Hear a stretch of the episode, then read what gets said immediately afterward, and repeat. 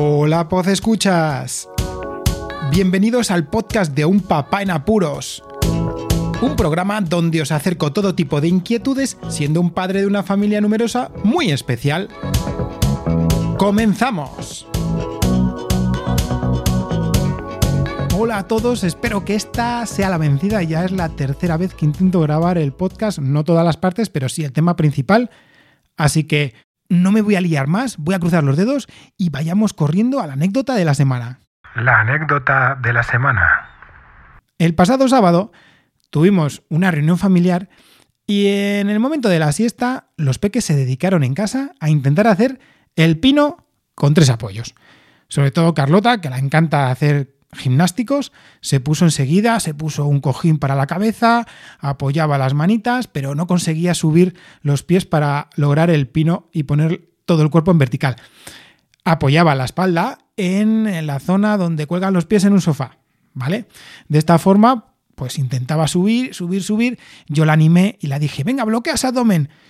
Y la tía enseguida, ¡ping! se quedó tiesa y luego cayeron sus piernecitas hacia el sofá y se quedó medio arqueada. En ese momento, su hermano Víctor vio la situación, la miró y la dijo, ¡Hola Carlota! ¡Tienes abdominales! ¡Se te notan! Carlota le miró como indignada. Bajó corriendo de su posición, le miró y le dijo a su hermano, No, Víctor, yo lo que tengo son tetas. Y sí, la verdad es que son momentos estos en los que los pequeñajos tienen expresiones que nos hacen reír un montón. Y Carlota se confundió con los pectorales, porque han estado hablando entre ellos que los chicos tienen pectorales y las chicas tienen tetas. Bueno, pues en su mundo de, fisiología y de física y de kinesiología de movimientos y de, de anatomía humana, pues hubo ese error, ese cruce de cables y al final entendió Carlota que lo que estaba hablando su hermano era verdad, que ya tenía sus abdominales que se la marcaban al quedarse la camiseta mm, bajada por gravedad, subida porque era hasta el cuello según la posición de ella y se la veía la tripa y sí. Carlota luego le dijo a su hermano, sí, sí, es verdad, tengo abdominales, porque se acordaba también de otras chicas que ha visto que hacen ejercicio y que se la marcan. Cosas de críos y muy divertidas estas clases de anatomía que tienen entre ellos. Seguramente no me da tiempo a grabar todo lo que quiero grabar sobre Obsidian, así que os voy a emplazar a dos programas, dos episodios de Roberto Ruiz Sánchez.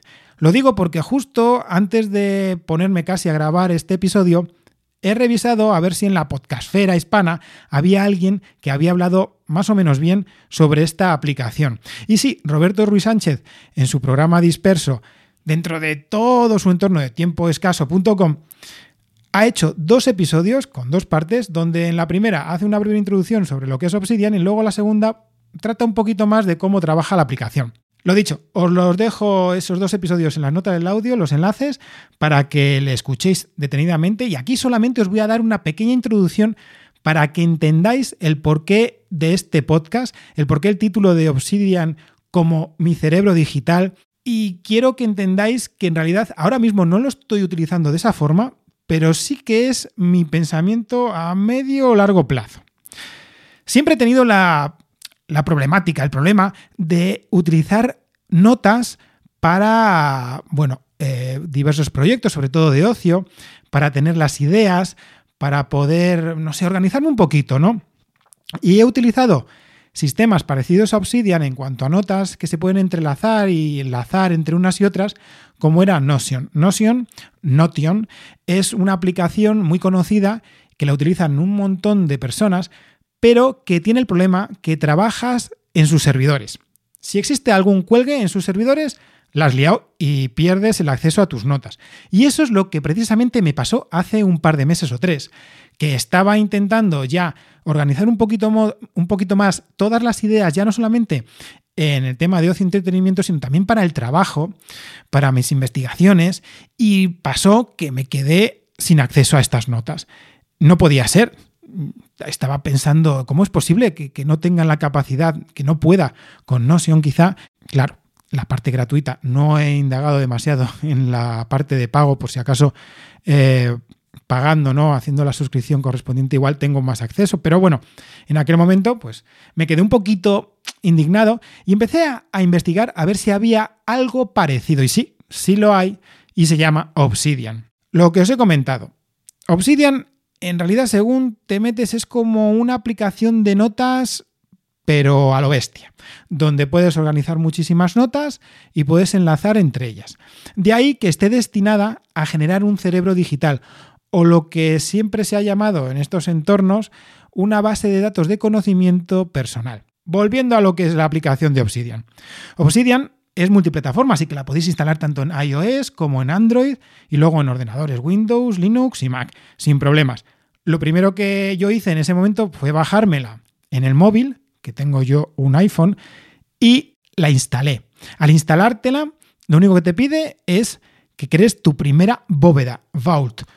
Esto lo que es es como un recipiente, un contenedor para meter tus notas.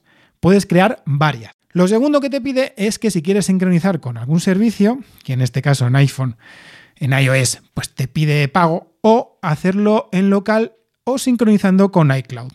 Bueno, pues lo mejor en mi caso es sincronizar con iCloud. ¿Por qué? Porque iCloud tiene aplicación de sincronización tanto en Windows como en Mac y me sirve muchísimo en este caso. Linux lo tengo un poco apartado ahora mismo, pero tendría que indagar. De todas formas, teniendo sincronizadas ciertas carpetas, pues lo mismo. Podría sincronizarlo seguramente con Linux. Volviendo a Obsidian, abres una bóveda y empiezas a trabajar con notas. ¿Qué tiene de ventajoso este tipo de aplicaciones? Pues que trabajan con Markdown. Y Markdown no es más que un formato de texto plano al cual le puedes dar ciertos formatos dentro de lo que serían las notas como por ejemplo encabezados o subrayados o negritas o viñeteo o también checklist. Bueno, diversos formatos que te van a permitir pues tener unas notas mucho más dinámicas y más cucas y que te servirán en muchísimas situaciones. La historia es que trabaja en texto plano. Por lo tanto, sabiendo las etiquetas que tienes que poner para dar esos formatos, lo tienes fácil. Puedes trabajar en cualquier blog de notas, en cualquier aplicación de texto plano, en cualquier sistema operativo, que la nota va a poderse leer después sin problemas en Obsidian porque son eso, textos planos. Que luego lo quieres formatear dando esas, esas características especiales. Pues si no te acuerdas de esas etiquetas, vas a la aplicación de Obsidian y lo tienes a golpe de tap. O sea, muy, muy sencillito. Lo mejor de todo es ese enlace que puedes hacer entre notas dentro de toda tu bóveda o tus bóvedas, porque cada una de esas notas tiene una dirección a la cual puedes enlazar. Es un poco enrevesado, pero sí que es importante, por ejemplo, cuando quieres generar algún atajo, como en mi caso con Siri, ¿no? O accesos directos en los sitios donde tienes que saber esa dirección de la nota para poder enlazarla y abrirla. Pero es súper útil. Para que veáis un caso práctico. Por ejemplo, yo en este podcast de Un Papá en Apuros tengo una nota abierta general donde voy anotando a modo de checklist todas las ideas que quiero quizá tratar en las anécdotas y en los temas principales. Pero además, a lo mejor, en alguno de los temas principales, pues tengo alguna información que quiero repasar antes de empezar a hablar y esa información lo que la quiero es tenerla no ahí en todo el listado porque igual es un poco engorroso, pero sí puedo enlazar a ese tema principal otra nota donde tengo desarrollada toda la información. He ido cogiendo de varios lugares, he ido informándome, he ido redactando para entender mejor y que poder eh, ser un programa, un episodio más eh, fluido de lo que a lo mejor sería si me lo quedo todo en la cabeza. Pues esa es una de las utilidades que tiene Obsidian y este tipo de aplicaciones. De la misma forma utilizaba Notion, pero es que claro, al estar en un servidor que no era mío, que no podía trabajar en local, pues estaba a expensas de que no pasase nada, cruzara los dedos y que no me quedase colgado, que es lo que pasó, como os he comentado, y por eso me pasé a Obsidian.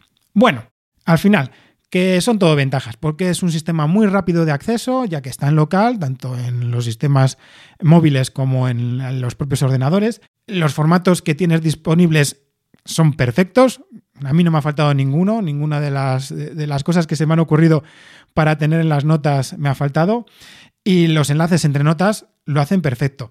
A medio largo plazo ya estoy más o menos maquinando esa idea de cerebro digital, esa base de datos de conocimiento personal que me gustaría tener, pero hay que tener muy en cuenta que esto lo que hay es que planearlo.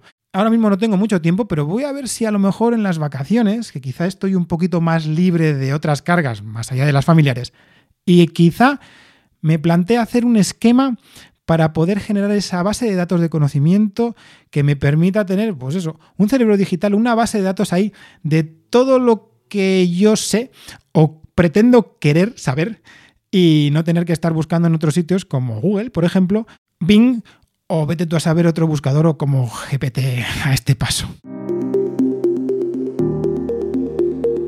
Espero que el podcast os haya gustado. Ha sido cortito, os emplazo de nuevo a las notas del audio para escuchar esos dos episodios enlazados. Voy a seguir con mis apuros. Muchísimas gracias por escucharme. Un saludo y hasta luego.